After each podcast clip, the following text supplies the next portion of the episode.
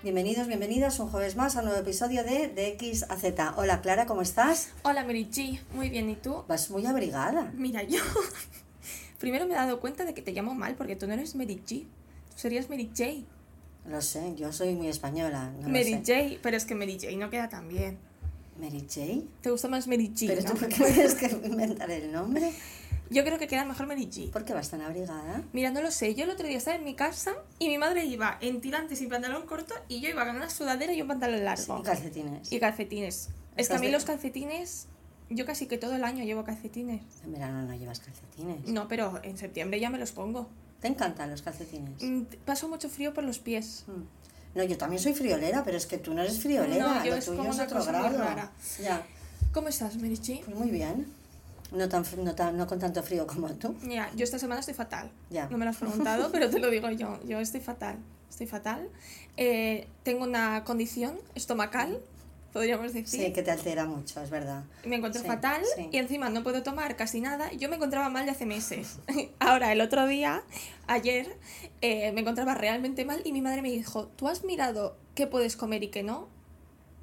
Pues sorpresa, no lo había mirado. No lo puedo entender. Entonces- O sea, yo, yo no se lo pregunté porque di por hecho que cuando a una persona le dicen que tiene algo, lo primero que hace es mirar, no sé. Pues no, no lo miré, entonces no solo no lo había mirado, sino que estaba comiendo Todo todo, lo contrario. lo que no podía comer. Qué mal. Entonces obviamente me encontraba fatal. Bueno, lo bueno de esto es que a partir de ahora te encontrarás súper bien porque solo puedes mejorar. Sí, llevo 24 horas comiendo como toca y creo que me encuentro mejor, pero me estaba poniendo de muy mal humor esta, esta cosa Ya. que tengo, ¿eh? Bueno, es que el dolor de estómago mm, pone de muy mal humor. Sí. El- eh, no hemos venido aquí a hablar de tu dolor de estómago ni pero- de enfermedades estomacales. Pero esta semana ha sido traumática. Además, yo eh, echo mucho de menos a mi hermano Luis. ¿En dónde? ¿En tu presencia Aquí, física? claro, Aquí. claro, claro. Sí. La gente, más de una persona me ha dicho que debería volver. Yo si viene él, yo ya me retiro. Yo estoy deseando que alguien me quiere yo ya no puedo que más. heredemos esto. Y Totalmente, yo, yo lo lanzo y ya mm, yo me retiro a la que pueda. ¿Y todo vuestro? ¿Todo Me vuestro? parece fatal, la verdad. Sí. Sí, es una falta de respeto. No, a mí me, me ponéis como invitada de vez en cuando, pero ya Pero si esta persona no vive ni aquí, que venga, Ah, vale. da igual. vale. Vale, entonces, Bueno. ¿de qué vamos a hablar hoy? ¿De qué vamos a hablar hoy? Dímelo tú. De tomar decisiones. Me apasiona. ¿Te apasiona? ¿Hoy te apasiona? A mí me gusta el tema de tomar el tema de tomar, o sea, no tomar decisiones, que tampoco me importa, pero mm, el tema tomar decisiones porque creo que a las personas, por lo menos en, en nuestra cultura, nos cuesta mucho tomar decisiones, muchísimo tomar Sí, ¿no? decisiones. Sí. De hecho, mm, se nos va la vida entera para tomar una decisión. Cuesta mucho, mucho, mucho, mucho. A ver, yo entiendo que haya decisiones que cueste de tomar, ¿no? Bueno, es que, a ver, no es fácil tomar una decisión, Claro. pero mm, el atasco que tenemos aquí, el tope que hacemos, Sí, hay otras que son más fáciles y aún así nos atascamos. ¿no? mm, que es muy cultural también por otro lado, ¿eh? aparte de que al ser humano lógicamente le puede costar tomar decisiones, porque si no se convertiría en un ser temerario, claro, entonces tienes que tener cierta, cierta precaución, Sí. pero luego aquí hay un, un componente, una vez más cultural, de, De más vale lo malo conocido, claro. Entonces, claro, si Ya, tú te has sí. criado con el más vale lo malo conocido, ¿qué facilidad vas a tener para arriesgar algo?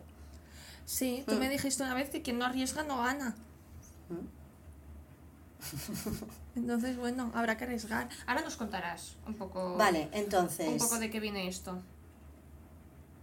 ¿ya vamos al tema? ¿Sí? Sí, ¿no? Si no quieres que hable de mi barriga, yo podría hablar ¿Qué? una hora No, de mi no barriga, pero creo que a nadie le va a interesar. ¿Qué, mm, ¿Qué es tomar decisiones? Tomar decisiones, ¿qué es tomar decisiones? Yo ¿Te has preparado algo? Sí. Ah, pues venga, empieza tú, que luego tú di cuatro. Mira, yo tengo dos frases más o menos. No, es broma. Yo tomar decisiones...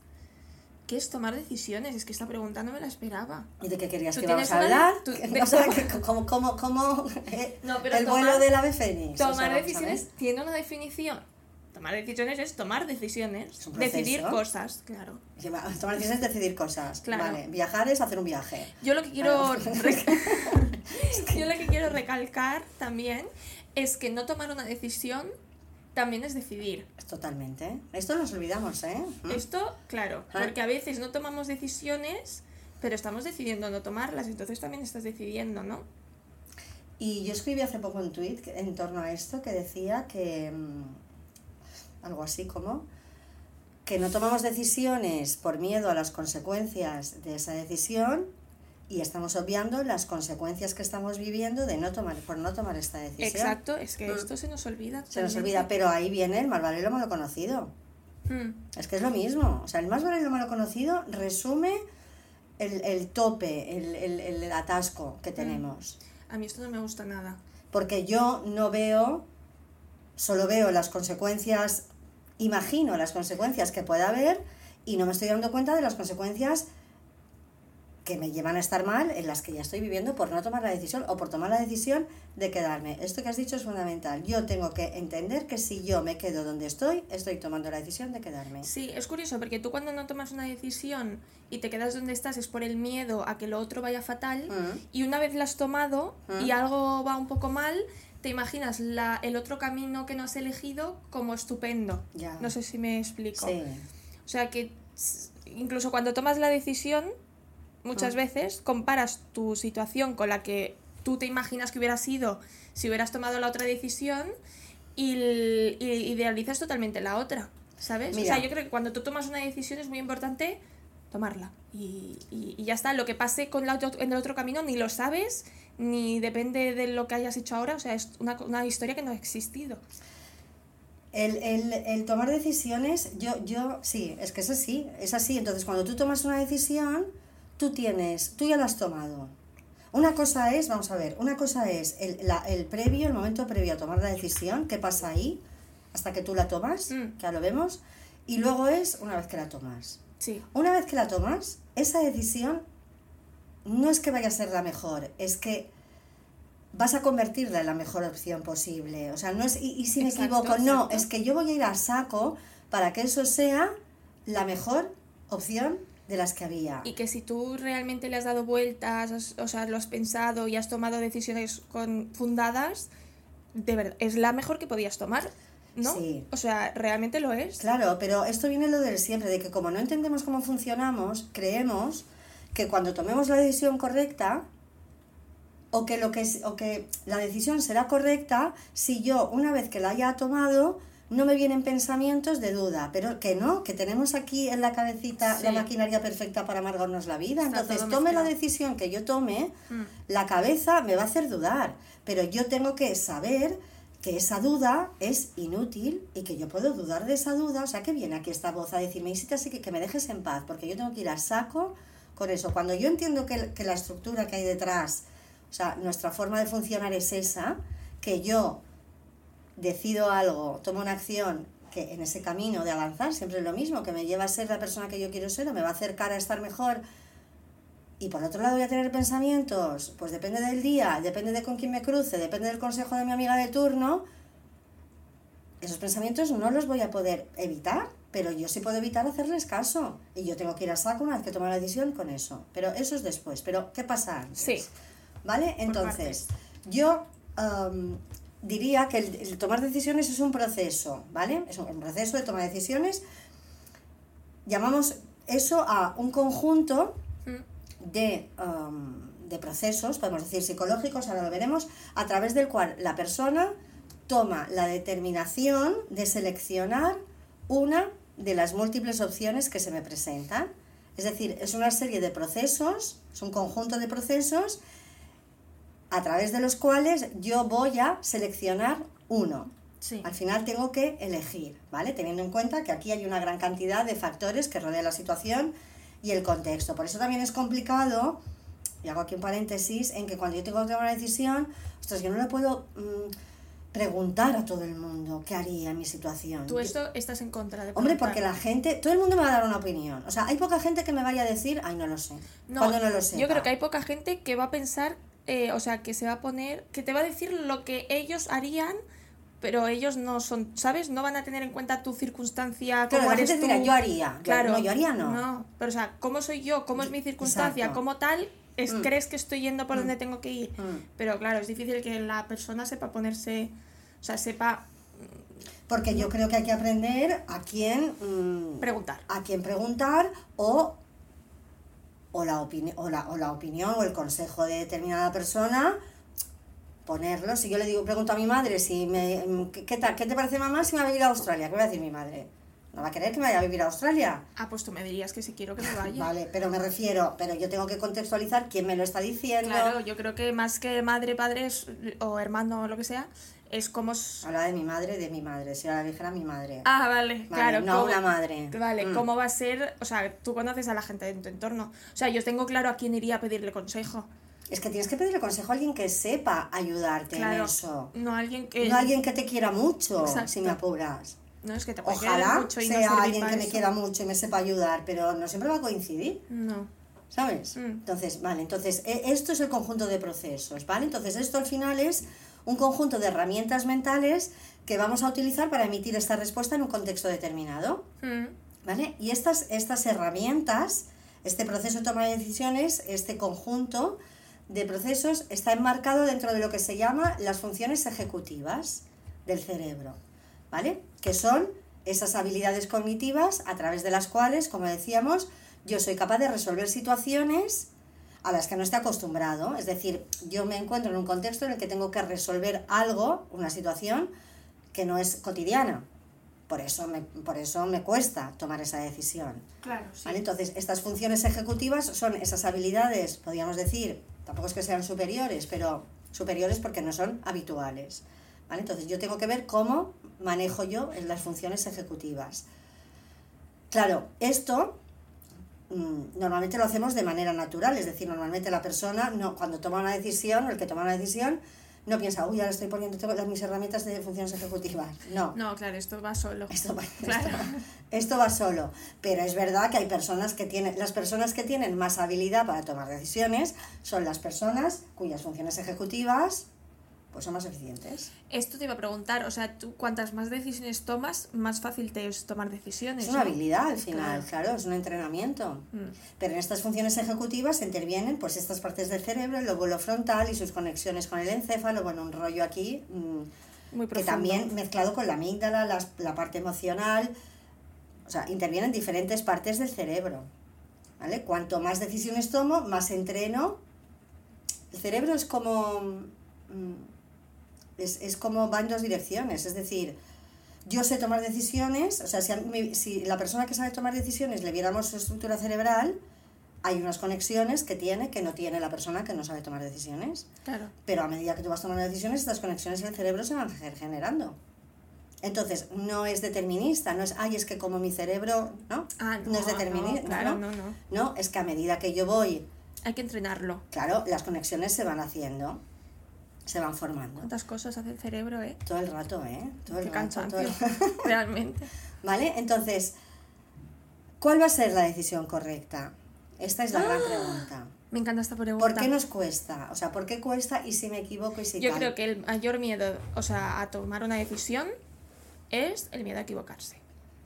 Sí, O sea, eso es lo que más dificulta tomar una decisión. vale, pero yo te voy a hacer una pregunta. Venga. ¿La equivocación Sí. dónde estaría? Estas preguntas de hoy me están pareciendo muy complicadas. Yo, eh, la, o sea, yo me pongo en la piel de una persona. Es que yo creo que a mí no me cuesta tomar decisiones. No, pero vamos Entonces, a... yo me pongo en la piel de una Sí. decisión que me haya costado tomar. Ha sido por el miedo a equivocarnos. ¿Sí? ¿Y cuál era tu pregunta? ¿Dónde está El la, fracaso. la equivocación? ¿Dónde estaría la equivocación? ¿A qué Pues- llamarías equivocación? Llamaría equivocación a yo no o sentir que no he tomado la decisión correcta. Pero claro, es que esto es muy no, subjetivo. pero, pero déjame profundizar. Es que no... Es que, sí.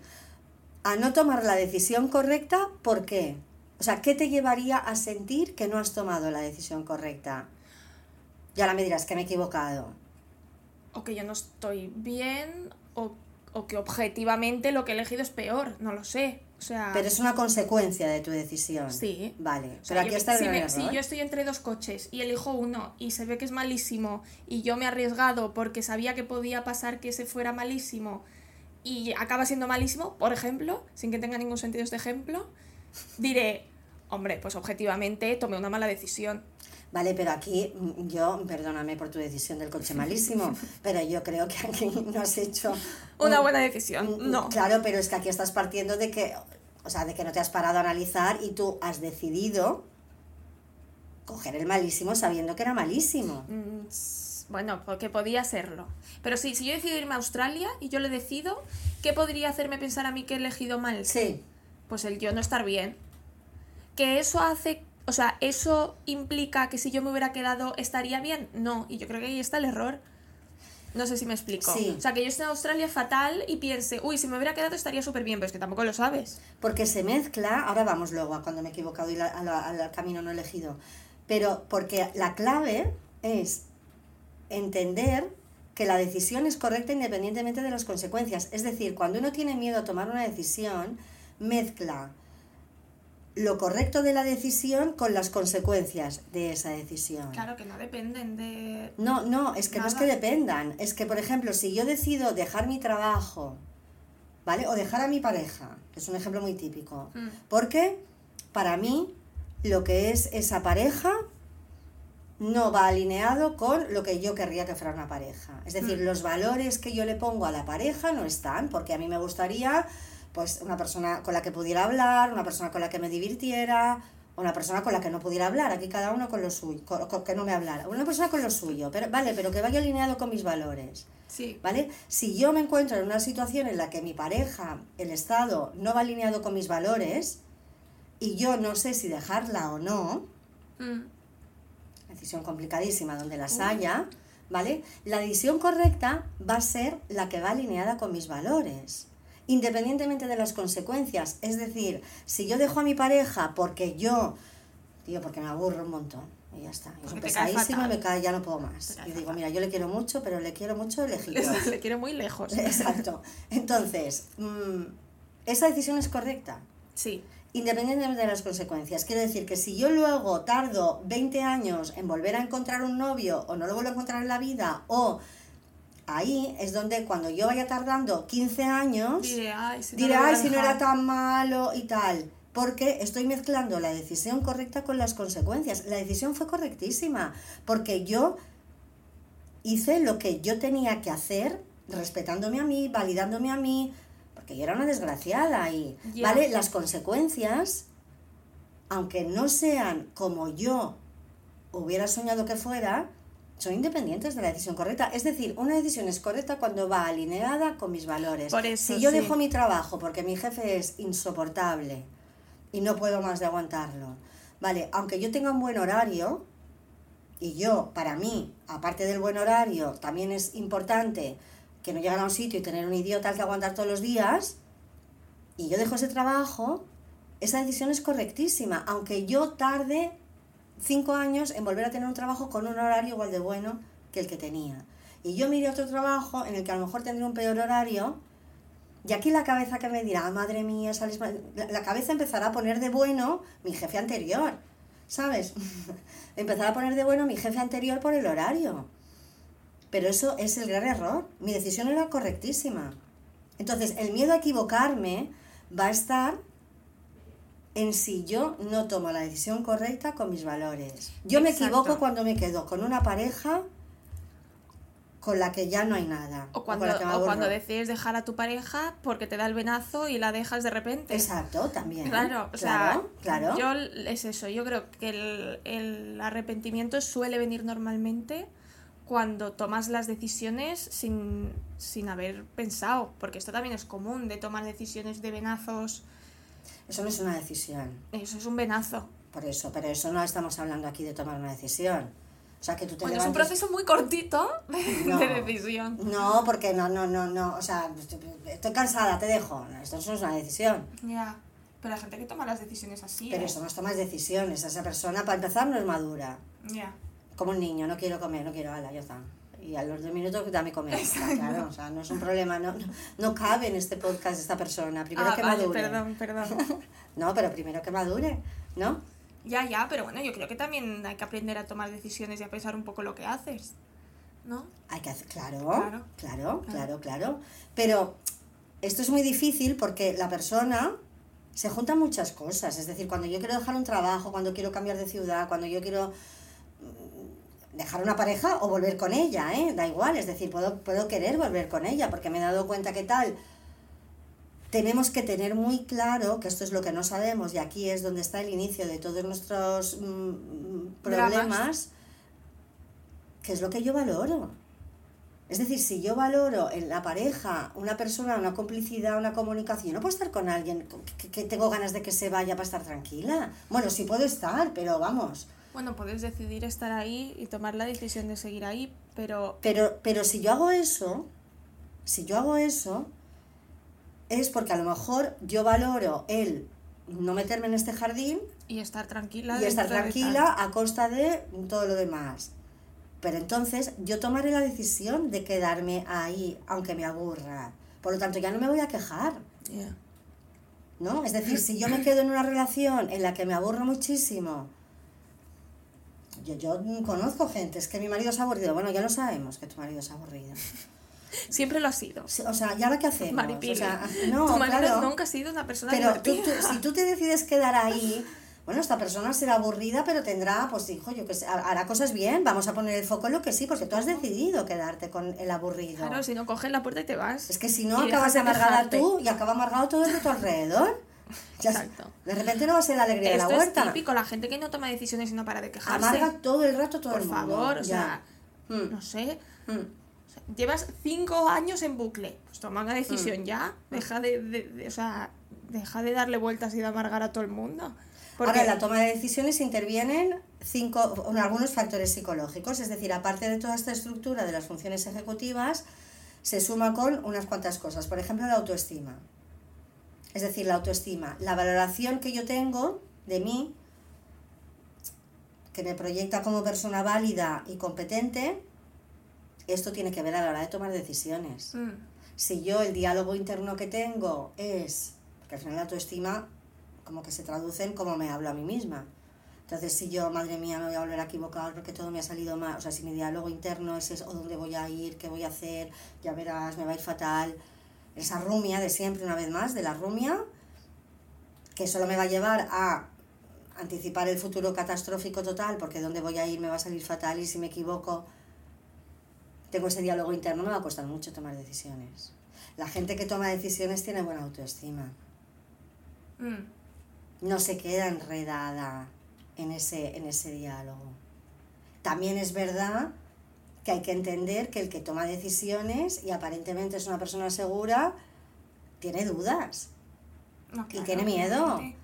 Y dice, ¿y si me equivoco? Y también le duele cuando alguien le hace algún comentario que pensará fulanita, pero no se queda enredado que pensará fulanita. Bueno, pues ¿A quién le importa lo que pensara Jul- fulanita? Entonces, la, la autoestima tiene, interviene en el proceso este de tomar decisiones.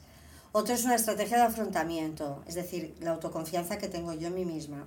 Si soy consciente de mi fortaleza para afrontar lo que decíamos, las consecuencias de mi decisión, me será mucho más fácil tomarla. Decir, vale, ¿qué es lo peor que me puede pasar? Esto me encanta pensarlo, porque te das cuenta de que realmente tampoco puede pasar. Normalmente todo lo que podría pasar tiene solución también, entonces Mm. tampoco... Es decir, claro, ¿qué es lo peor que podría pasar? Y en este, en este imaginarme Nunca es para tanto. ¿Qué es lo peor que podría pasar?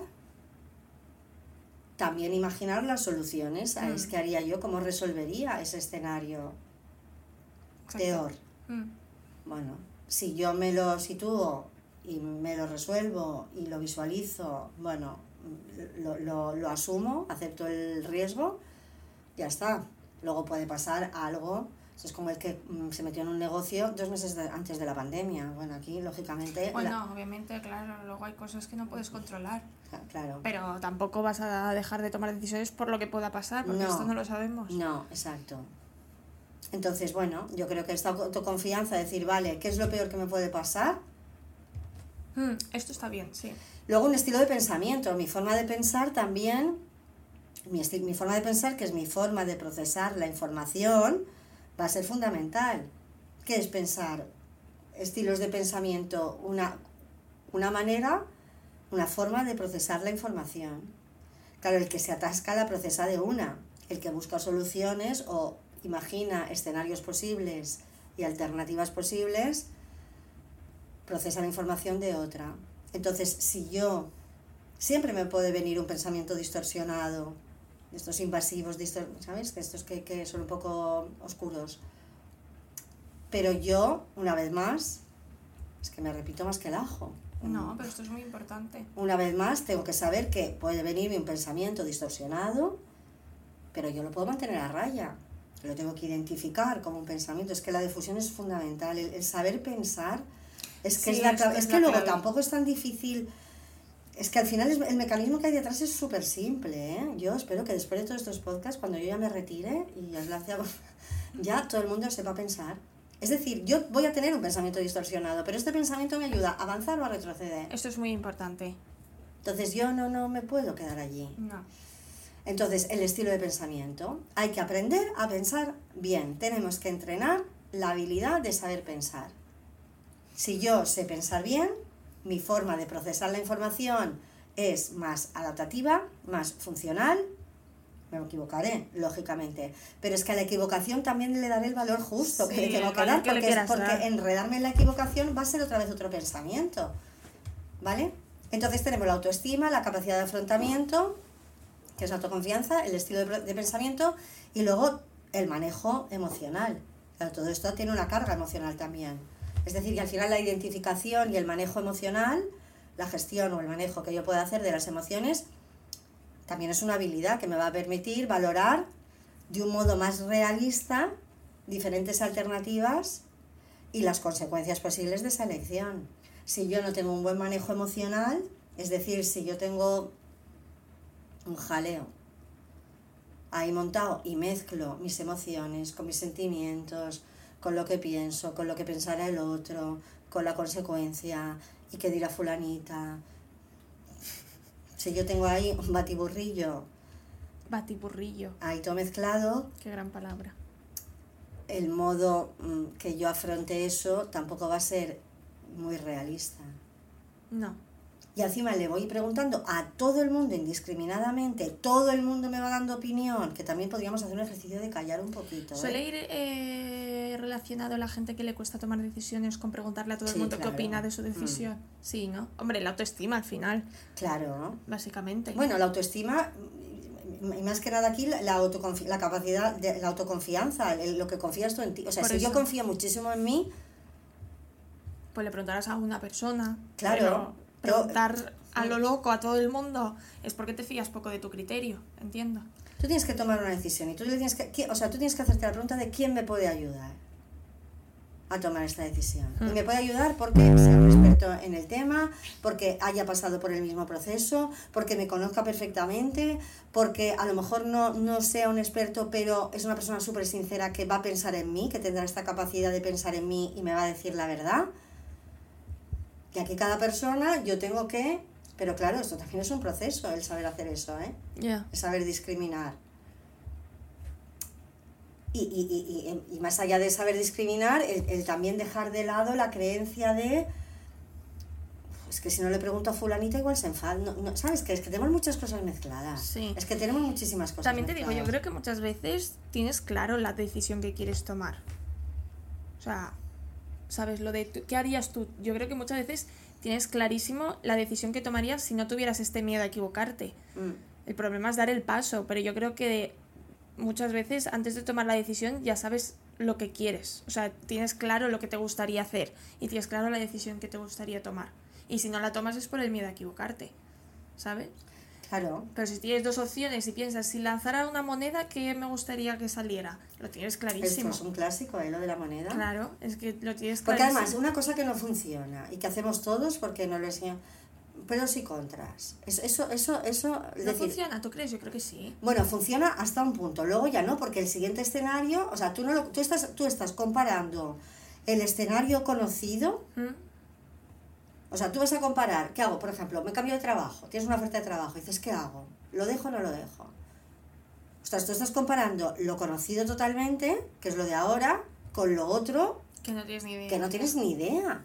Te sabes cuatro cosas de lo otro. Mm. Entonces, es totalmente sesgado el pros y contras. Sí, pero seguramente en ese momento tienes claro lo que te gustaría hacer, ¿sabes?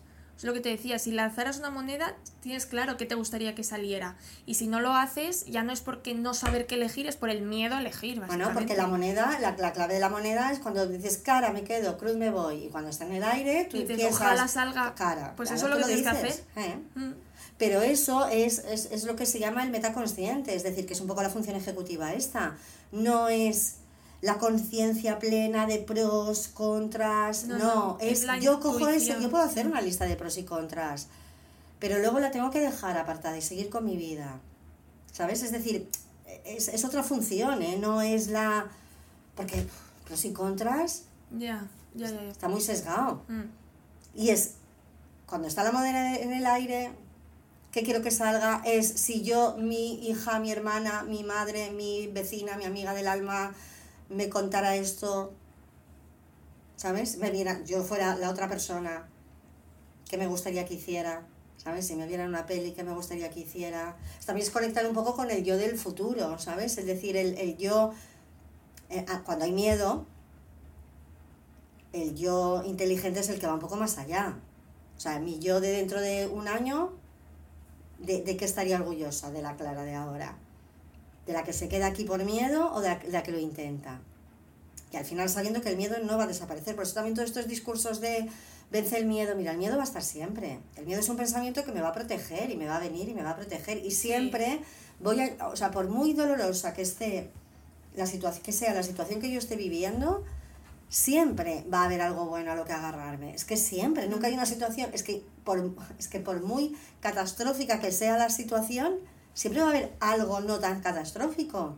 Entonces yo, mi, mi, mi cerebro va a tender desde el miedo a agarrarme a esto que es un poquito menos catastrófico. Pero ¿qué voy a hacer a pesar del miedo? ¿Qué es lo peor que puede pasar? Pero esto es muy cultural, insisto, ¿eh? Venimos de...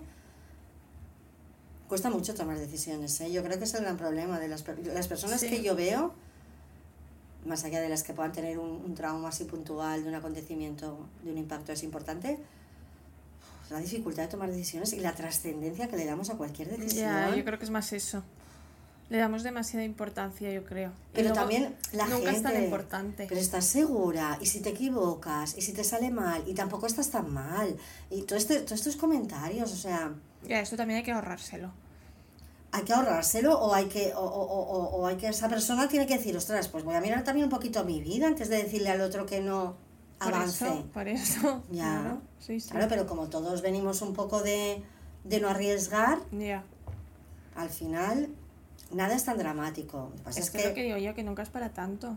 Pero hay que hacer ese proceso, es decir, tampoco te- tenemos que ser temerarios de venga, no. No, eso es lo que decía que no hay que hacer. Tú no te puedes levantar un día y decir, me voy a Australia sin haberlo pensado, porque igual seguramente te arrepentirás si no lo has pensado bien. Mm. Entonces, hay que pensar las cosas, obviamente, pero tampoco hasta el punto de nunca avanzar porque solo piensas. Mm. Claro. Y luego saber que me va a costar antes, que me va a costar durante y que luego también me va a costar después. Es decir, porque cuando pase algo que no se ajuste exactamente a lo que yo quería, porque no todo va a ser tan idílico, va a venir mi cabeza a contarme que tampoco a ver si me ha equivocado, que tampoco estaba tan mal. Va a recordar, es que el recuerdo es muy puñetero, ¿sabes? Porque no, no, es como, el recuerdo es como una foto, es como una foto, y la foto está sesgada. Sí, O sea, la foto, tú, tú, la cabeza ve lo que quiere ver de la foto. Sí. Ay, qué felices éramos aquí. Mira, pues no, pues o sea, Además a casa y discutíamos. Si tomaste la decisión de salir de esas situaciones por algo, también hay que Mm. acordarse de eso. O sea, Mm. tú decidiste salir de ahí por algo. Entonces, Ya, y hay que hacer el esfuerzo de decir, vale, estos pensamientos de duda me van a venir, pero no van a existir. Estos no van a existir en el sentido no de que no vengan. No van a existir porque yo no los voy a reforzar. Porque no pintan nada estos O sea, ¿qué hablas aquí ahora, estos pensamientos? Fuera, fuch, ala. No pintas nada. O sea, la, la gente que es resolutiva es la gente que hace esto. Mm. Que no se enreda en el pensamiento que ya no pinta nada. No. Y yo he tomado la decisión. Pues mi decisión es hacer de esa decisión la mejor opción, porque voy a apostar todo a eso y no voy a perder ni un minuto ni nada en, ay, y si, y si me he equivocado. ¿Cómo que si me he equivocado? Yo tengo que ir a, a saco con eso. Ya, y que tampoco... Y si tienes claro que te has equivocado, pues siempre podrás cambiar o modificar o volver un poco atrás, siempre podrás hacer algo. Y que tampoco estamos hablando de decisiones súper claro, trascendentes, claro, ¿eh? que también le estamos dando trascendencia a cosas que es verdad que lo son en el día a día. Cambio de trabajo, bueno, ¿cómo estás en este trabajo? ¿Tú quieres estar ahí en ese trabajo? ¿Cómo te levantas todas las mañanas? ¿Tú eres feliz? Pues tampoco feliz, ¿eh? Pero ¿cómo estás? ¿Qué, puede pasar? ¿Que No, seas igual de desgraciada en el otro? Pues Seguramente está. llevas eh, un año pensando en irte, o dos o tres, Mm. de allí. Mm, Quiero decir que yo creo que claro lo tienes. mm. La cosa es saber tomar la decisión y saber qué hacer, pero... Pero esto también influye en muchas cosas. ¿eh? Es decir, la persona que tiene más patas, esto ya lo hablamos un día, la persona que tiene más, mm, no sé, no sé de qué hablábamos cuando hablamos de esto, como más patas de fracaso a lo mejor, ¿sabes? Como más patas en su vida. importantes, más tolerancia tiene al y al fracaso, porque bueno, que esto no sale bien, bueno, Sí, es verdad. más compartimentado lo tienes. Sí. Si todo lo haces a una, si tu vida solo es el trabajo y tienes que tomar una decisión importantísima con tu trabajo, claro, todo Claro, va a y esa luego carta, ¿eh? sale mal, pues obviamente tu vida va a ser horrible. Mm. Sí, es Mm. verdad. Sí, hay que tener diferentes patas. Esto es una cosa que siempre decimos. Escucha, ¿y tú tienes, en tu generación es difícil tomar decisiones? En la tuya empieza tú. En la mía les cuesta mucho, ¿eh? Sí, Mm. yo creo que cuesta en general, ¿no? O sea, yo en mi entorno también veo bastante... Igual menos, no lo sé. Pero yo creo que en general cuesta bastante tomar decisiones. ¿A ti te cuesta tomar decisiones? Pero yo creo que, ahora te contesto a esto, o no, pero yo creo que la gente joven, Me encanta porque no me haces ni caso. O sea, yo te hago preguntas y tú hablas de otra cosa. Bueno, pues nada. no, dime, No, ¿qué? ¿La gente joven qué? La gente joven de hoy en día, tu generación, yo creo que aprende más a tomar decisiones, es más segura en sus decisiones, ¿eh? ¿Tú crees? Sí, por eso también parece más rebelde, a lo mejor hace menos caso los jóvenes de hoy en día todas estas cosas, porque yo creo que, sí, yo creo que sí. Pero ¿no crees que muchas veces tenemos menos opciones para decidir? ¿En qué o sentido? más. Bueno, no lo sé, claro, depende del... Depende. Yo creo que más, ¿eh? Sí. Bueno, Sí, depende de qué, sí. pero... Vamos a lo mismo, las opciones para decidir te las vas a buscar tú también un poco, ¿eh? Claro, si tú... mm, Tu vida es como un, ca- un callejón que vas y vienes, vas y vienes, Hombre, sí, habrá gente que no tendrá opción, esto es así. claro. Pero Cuanto hay más- otras que muchas más- veces tenemos por- y no las vemos porque estamos tan metidos en el bucle que no vemos las opciones que tenemos. Sí, pero cuanto más conoces, Por eso te digo. y conocer no es mm, poder conocer, conocer es investigar, saber, preocuparte. Cuanto más conoces, más posibilidades de elegir tienes. Claro, también tienes más posibilidades de equivocarte, pero... Sí. mm, ¿Tú te cuesta tomar decisiones? En general, Sí, no. No creo, ¿no? yo creo que no. No. A mí me cuesta más tomar decisiones sin importancia que decisiones con importantes, es verdad. O sea, las decisiones importantes... Pero sin importancia de qué meriendo hoy. No, O sea, cosas intermedias, ¿no? Que, que no son tan relevantes. O sea, las decisiones más, más mm, tampoco voy a decir radicales, pero que han tenido, Que suponen más cambio. sí, esas, Pero igual porque lo has tenido más claro también. hombre, me cuesta, claro, es que esto es muy relativo, ¿qué es me cuesta? O sea, yo te diría, no me cuesta, pero lo he pensado dos años antes, me he puesto súper nerviosa, me ha quitado el sueño, he hablado con personas que me podían ayudar, he valorado los riesgos, he- me he plantado en el peor escenario de lo que puede pasar y luego yo te digo, no me cuesta, claro. mm, Hombre, pero es que eso, pero lo has tomado la decisión. Ahí No has dudado de tu decisión. Bueno, he dudado, pero he dudado de la duda porque he seguido para adelante. ¿eh? Entonces, cuando, cuando tú dices no me cuesta, por eso quiero matizar eso. Yo te diría no me cuesta. Claro, no es que levantas dices, Exacto. "Estoy segurísima". Que esto es lo que pasa cuando la gente se cree que tomar decisiones, quien toma decisiones importantes, no le quitan el sueño, no duda, no mm, tiene miedo, no. Ya. No. Ya, pero si lo tienes claro, yo creo que también tú has tenido claras las decisiones que has tomado. Pero yo he tenido claro lo que. Yo he tenido claro, creo, dos cosas. Una, lo que no quería, que es Mm. fundamental, y luego el. El, el el no el para mí la equivocación hubiera sido no haberlo intentado Mm. o sea es que esto creo que es un arrepentimiento para mí bueno es de los peores también ¿eh? Sí. es decir ostras es que ni siquiera lo intenté. Ya. Que también se maneja, porque ahora no vienes tú a decirme que no lo Sí, intenté. luego se maneja, pero, pero, pero sabiendo que lo tienes tan claro y no haberlo hecho, por eso yo me voy a, por eso el, el yo listo es el yo del futuro. ¿De qué, ¿De qué María Jesús estaría? ¿De la que lo intenta, aunque le salga mal? ¿O de la que no lo intenta?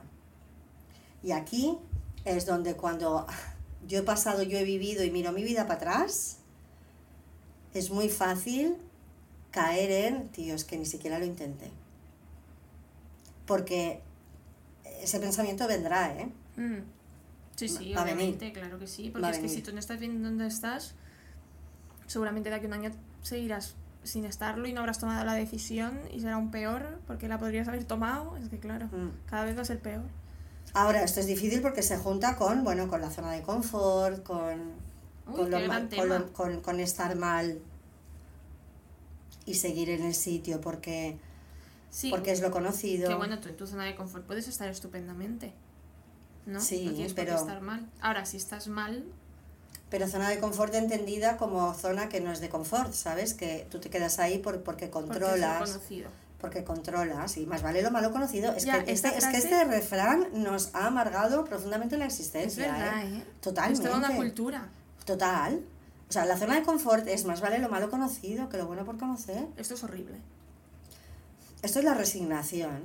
Es el, el no, el no Es intentar vivir. O sea, ¿qué es lo pe- Es que además, que, que- ¿de qué estamos hablando? Es que tampoco estamos, estamos aquí un poco en el mundo de aquí, ¿eh? ¿Sabes? Que tampoco estamos... Hombre, obviamente, sí. Mm. Claro, claro. Bueno, es que en otros mundos Es eh, esto no existe, claro. claro. Hablarle de la zona de confort. Ahora Ah, ah, me, sí. me voy a Australia, no me voy a Australia. Exacto. Pues, Cambio de trabajo, dejo a mi marido y ya me Claro. quedo con... A ver, sí, pero al final son los problemas que del tenemos, mundo. claro. Ya, ya, totalmente, ¿eh? Mm. sí. Pero eso es lo que hay. Mm, Sí, sí, porque son, pero claro, pero fíjate que en los problemas de estos nuestros del primer mundo, el miedo es el mismo cerebro primitivo, el del miedo, ¿eh? Mm. Que es el, el pro- protegernos, el, como si estuviéramos en la selva, uy, que viene el león. Mm. Y aquí el león es, ¿qué voy a hacer si, si dejo a mi marido? ¿Qué voy a hacer si me arriesgo a salir con esta persona? También al revés, que me- ese es el león, ¿eh? O sea, asociamos peligros a cosas totalmente inocentes, que es una persona, un, un trabajo, un- y lo asocio como un peligro. ¿Y si me sale mal ese trabajo? ¿Tú crees que la gente que le cuesta tomar, o sea, la gente que piensa poco en el sentido de que es tonta, puede, no le debe, no debe tener estos problemas, ¿no?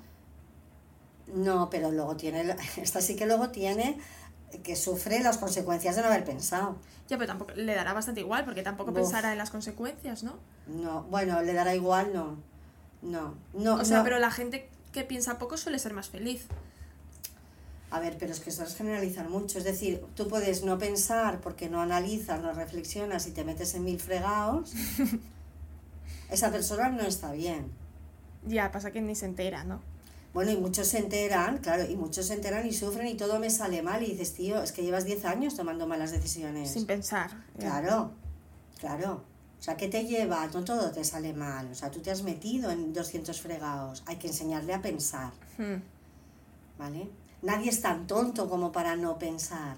No estamos hablando de una persona que tenga una deficiencia. Hombre, no, ya. Somos personas más Personas alocadas. que no piensan, sí. Bueno, pues hay que enseñarle a pensar. Porque estas personas que, no, que como dices tú, no piensan, seguramente pues se ha criado en una familia, en un entorno, al final ha reproducido unos patrones que ha aprendido. Mm. Y cuando tú lo ves y tú le preguntas de dónde reproduce ¿eh? lo que ha visto o, O sea, lo que no ha visto. Es muy educacional, ¿crees? El saber que el tomar pensar- decisiones. Es que es una, es una habilidad, es una forma de, como, como mi estilo de pensamiento, cómo aprendo yo a pensar. Sí. Si tú estás en una casa, te crías en un entorno en que la gente no piensa y toma decisiones a lo loco y tienen mil movidas y siempre tienen problemas y siempre tienen tal, a ti, tú, hasta que tú eres un adulto y alguien te para y te dice, vamos a analizar Mm. tú qué has hecho con tu vida. Porque esto que has hecho hasta ahora, bueno, pero a partir de ahora, pues cambiar. Pero tiene que llegar el punto en que alguien te pare. Sí. Entonces, esta persona, como no lo pasa bien, porque tiene mil movidas, en algún momento se para. Ya, y luego está la gente que su casa cuesta tomar, o incluso tú quieres tomar una decisión y en tu casa te Te dicen frenan. que cómo vas a hacer esto, Mm. que con lo que has conseguido hasta ahora, que vas a tirar todo Mm. por la ventana. Claro, aquí qué haces? O sea, tú como... Sí, yo me imagino, yo me quiero ir a Australia otra vez. Otra vez no porque haya ido, sino porque no, no podemos de poner este ejemplo. Yo me quiero ir a Australia y yo voy a ti y te digo, me quiero ir a Australia. Y tú me dices, ¿qué dices? Pero si tienes una carrera, un trabajo, ¿dónde vas a ir? Tal, Ya, lo típico, a sí. trabajar de camarera, ¿qué dices? Yo, claro, tú aquí, ¿qué haces? Bueno, pues, eh, de- ¿qué- ¿tú qué haces? No sé, yo seguramente no me iría, No, no lo sé. O sea, me costaría mucho más llegar a la decisión de irme. pero tú también a ti puedes adelantar esto, o sea, tú también, Conoces a tu familia. claro, ya sabes lo que te va a decir tu madre, o sea, no te va a sorprender. A nadie Ya, pero ¿qué a- haces? A, que a O nadie sea, le ¿cómo, sorprende cómo lo que le va a con esto? sabiendo que es una variable en contra, que va a pasar eso, pero yo qué quiero hacer. Hay que ser egoísta en este sentido. No es egoísta. Hombre, sí, porque le estarás dando un disgusto También a es tu madre. egoísta tu madre diciéndote esto. Mucho más, obviamente, pero tu madre lo va a vivir como un disgusto. Bueno, pues ya lo entenderá, ir a terapia, que alguien se lo haga ver, ¿no? Es decir, Por eso, pero tienes tú que dirás, mamá, no lo egoísta". entiendes, ya volveré, o sea, no me voy a quedar Australia para siempre. O sí, yo qué sé. La, la madre que te dice, el padre que te dice, mm, quédate, quédate, quédate, es egoísta. Mm, No está pensando en esa persona. no. Nadie, no va a ir en Y ya Australia. no quédate, quédate, sino... O sea, y otra cosa es que le obligaras a él, mamá, vamos a Australia, y tu madre no quisiera. Pero, la metieras ahí en la y maleta. la metieras en la pues maleta no. y le digas, "Ay, Pero ya no es el divertido". quédate, quédate, es el hacerte sentir que Culpable, no estás... ya. Claro, que todo lo que has hecho hasta ahora no, no habrá tenido sentido si tú tomas esa decisión. De tú es que tú has estudiado una carrera, o ya has hecho un máster incluso, tienes un trabajo, ¿cómo vas a dejar esto? Bueno, Cuando porque esta vida no me hace feliz. 25 años. por Bueno, favor. por- porque esta vida no la quiero hoy. Bueno, aquí también hay que, mm, mira, si lo entiende bien y si no ya lo entenderá. Mm. Ya lo entenderá. Sí, lo luego acabará tendrás que trabajar, o sea, tendrás que tú gestionar la pena que te dará, ¿no? El, no sé, es que a mí me daría pena generar este disgusto. Vale, pero ¿qué haces? No, no, obviamente. Es que no te puedes quedar ahí porque es que no... Pero también te va a dar pena dejar a tu pareja porque te aburres y es buena persona. También te va a dar pena cambiar de trabajo porque tienes un, e- un equipo de gente súper entregado o compañeras súper... También te- o sea, es que todo nos puede dar pena. Mm, Pero es un problema de que, bueno, yo ya sé lo que me va a decir mi madre, no me va a ayudar, no me vaya a entender. Es una faena tener unos padres que no se ponen en el, que es un clásico por otro lado, ¿eh? Sí, yo creo que es lo más común, realmente. Al menos lo que veo yo. O sea, es más fácil que te digan... Porque el padre tiene como un- una necesidad, padre madre, ¿eh? tiene como una necesidad de colocarlo para como olvidarse él, ¿sabes? Sí, exacto, de ya está colocado, Ya es indefinido, ah, Ya no me puedo, ya me puedo no O sea. Sí, realmente Pero es un sí. desgraciado a lo mejor esta persona ahí indefinido. Tu hijo se despierta cada día y no puede con su vida. Y, y tú prefieres Ya. que esté allí porque está seguro y tal, que que esta persona sea feliz. Bueno, pero esto también pasaba, ahora menos, pero pasaba con cuando pues el hijo se te separaba. Ya, que ¿Tú que preferías fuera un que fue- matrimonio infeliz, Exacto, pero que no se separe. Ya. O sea, de verdad, de verdad. de ¿eh? verdad. Pero bueno, si quieres estar tú en un matrimonio infeliz, pues es tu problema. Pero esto tus hijos no. Pero yo lo veo esto, ¿eh? Yo lo veo la gente joven, chicos, eh, chicas Por eso que digo vienen, que se ve un que montón. tienen, que son tías súper brillantes, que han estudiado mucho, carreras así súper complicadas y que tienen un padre Que les frena. que quieren que ya se vayan a, se estén colocadísimas y es lo que sueñan con su con su máster en robótica y su ingeniería no sé qué es pillarse una furgoneta e irse un año a recorrer el mundo Ya. ¿sabes? Ya, ya. O sea, Por eso te digo que el- yo pero lo si veo... ya encontrará trabajo esta persona es lo suficientemente brillante para cuando vuelva dentro de un año Claro, es encontrar trabajo en cualquier parte No, del que mundo no sea doctora en robótica, bueno pero, igual sí pero que no o sea, pero cualquier persona Sí, que si ahora tiene un trabajo, cuando vuelva lo volverá a tener. O sea, es que no. No sé.